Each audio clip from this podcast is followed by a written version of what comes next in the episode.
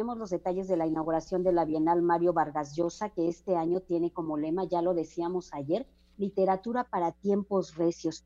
Y justo ayer por la tarde comenzaron a debatir algunos de los 30 escritores que participarán en la decena de mesas redondas que aquí se desarrollan. Sin duda, pues la presencia más esperada fue la del escritor Mario Vargas Llosa, el premio Nobel, quien afirmó que la Bienal que lleva su nombre se desarrolla en un mundo convulso, incierto, sacudido por guerras, en una América Latina donde el populismo ha causado mucho daño. Vamos a escuchar, si te parece, Manuel, a Mario Vargas Llosa. La Bienal tiene lugar este año en un mundo convulso, incierto, sacudido por guerras y amenazado por diversos autoritarismos, y en una América Latina donde el populismo, la demagogia, el estatismo, la intolerancia y el extremismo ideológico están causando mucho daño. Algunos países, como el mío, han podido librarse, por fortuna, del zarpazo dictatorial a que, como lo anticipamos tantas veces, muchos de nosotros en la campaña electoral de hace dos años, el presidente Castillo, hoy preso, pretendió destruir la democracia desde el poder. Otros países como el Ecuador intentan evitar que las fuerzas retrógradas y oscurantistas del pasado, encarnadas por el prófugo Rafael Correa y otros, vuelvan a apoderarse del Estado pero hay muchos que ya están en manos de líderes autoritarios de los que costará tiempo y esfuerzo liberarse.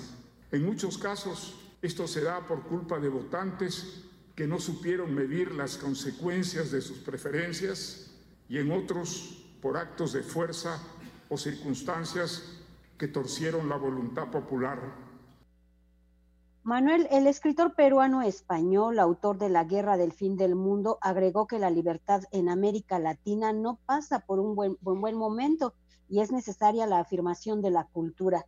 Dijo que encuentros como el que lleva su nombre son literarios, pero la literatura y la cultura son un espacio de libertad.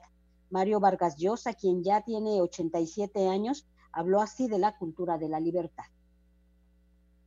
Me alegro, por cierto, de que la Bienal sirva también para recordar a los presentes la importancia de que la cultura de la libertad pueda reinar plenamente en México, país donde ha soportado en años recientes amenazas y desafíos muy duros.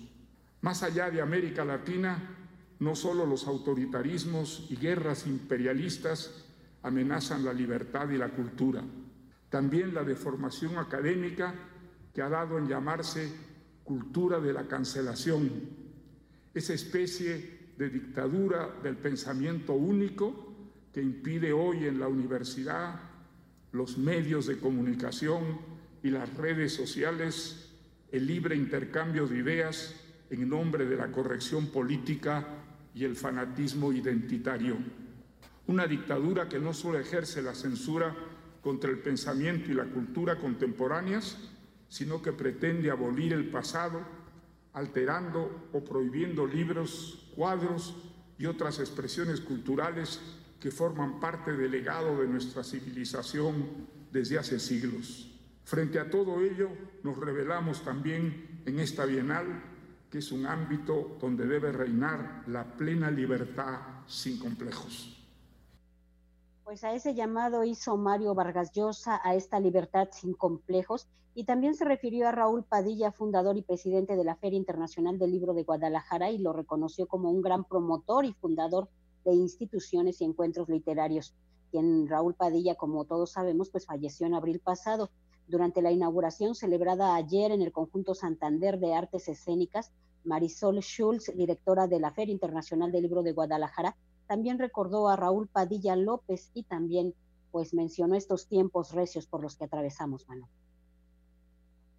Como humanidad enfrentamos múltiples dificultades que van desde situaciones de precariedad como las que padecen miles de personas y que las hacen migrar en busca de un futuro mejor, pasando por una guerra que afecta no solo a Ucrania, sino a la economía mundial y, por ejemplo, aquí en México, por si fuera poco, por la explosión de uno de nuestros volcanes emblemáticos, el Popocatépetl, a quien le decimos cariñosamente Don Goyo. Todo eso ocurre. En efecto, son tiempos recios. Para quienes trabajamos en la Universidad de Guadalajara y en la FIL Guadalajara, a quienes integramos el comité organizador que es encargado de operar en nuestra ciudad la Bienal Mario Vargas Llosa, esos tiempos recios nos golpearon profundamente hace casi dos meses debido a la inesperada y dolorosa partida de nuestro presidente fundador, el licenciado Raúl Padilla López, quien tuvo la iniciativa y la voluntad para que la Universidad de Guadalajara acogiera este magnífico festival y de esta manera incrementar la oferta cultural en el estado de Jalisco. La muestra más clara del empeño de Raúl Padilla por fortalecer la cultura y el diálogo internacional es sin lugar a dudas la Feria Internacional del Libro de Guadalajara, que cada año atrae la atención del mundo editorial y a la que se dan cita las mentes más brillantes y los autores más reconocidos del orbe. En la quinta edición de la Bienal Mario Vargas Llosa, que se desarrollará aquí hasta el domingo, Ricardo Villanueva, rector de la Universidad de Guadalajara, recordó algunas pues de las metas del encuentro que aspira pues a seguir viviendo, a seguir permaneciendo en esta ciudad y hay que recordar que en sus inicios eh, tuvo lugar en Perú. Vamos a escuchar a Ricardo Villanueva. Consiste en promocionar globalmente la literatura escrita en español, difundir la obra de escritores nobles y consagrados, así como promover la reflexión y diálogo respecto a temas relevantes para nuestra sociedad. Con la finalidad de incentivar la creación literaria, esta Bienal otorga un premio que además del reconocimiento a la novela, incluye 100 mil dólares al ganador o ganadora.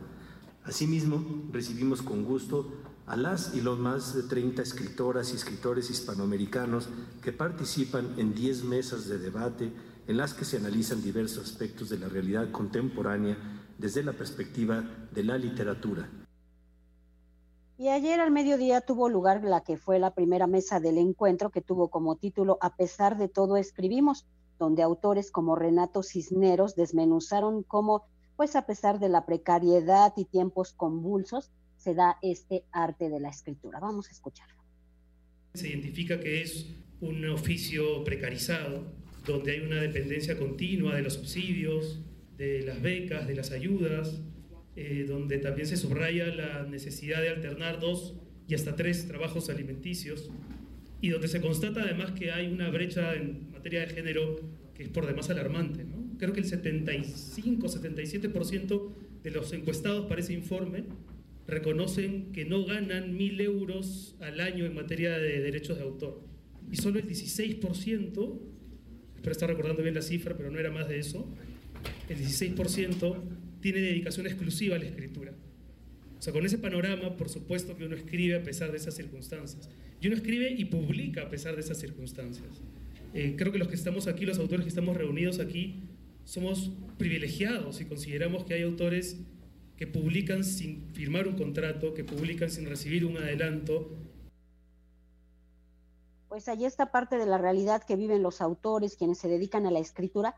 Y cabe destacar, Manuel, que los seis finalistas que tienen la posibilidad de ganar estos 100 mil dólares en la Bienal Mario Vargas Llosa son los colombianos Héctor Abad Faciolince por la obra Salvo, Salvó mi corazón, todo está bien, y Piedad Bonet por qué hacer con estos pedazos el español Juan Tallón por obra maestra y los mexicanos, aquí hay que decir que son tres mexicanos los que están participando, es David Toscana por El peso de vivir en la tierra, Cristina Rivera Garza por El invencible verano de Liliana y Brenda Navarro por Ceniza en la boca.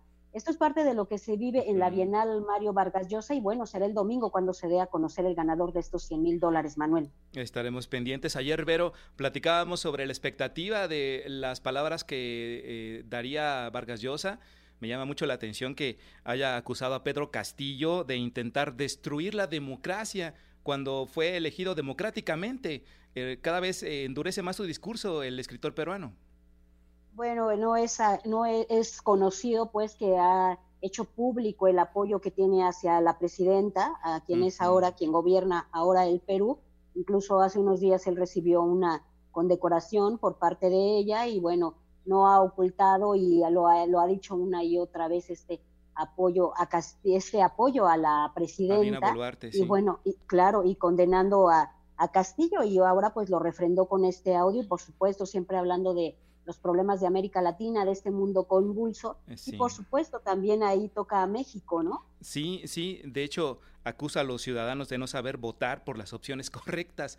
Es, muy, es interesante lo que dice porque pues el, foro está abierto, habla con total libertad y al mismo tiempo acusa falta de libertades. Es una cuestión que hay que tomar en cuenta, ¿no? Pero bueno, veamos qué pasa. Que, lo que hay que celebrar de México es, es esta libertad de la cultura. Y bueno, la cuestión política de Mario Vargas Llosa siempre causa polémica. ¿no? Hay quien dice quedémonos con el escritor y hay quien dice no, una cosa no puede ir separada de la otra. Él mismo lo dice, sí. Pero muchas gracias. ahí está el discurso de Mario Vargas Llosa. Y bueno, vamos a esperar quién es el ganador, Manuel. El lunes sabremos los detalles. Eh, te deseamos éxito en estos reportes, en esta cobertura y nos saludamos pronto. Gracias, Manuel. Hasta pronto. Hasta luego.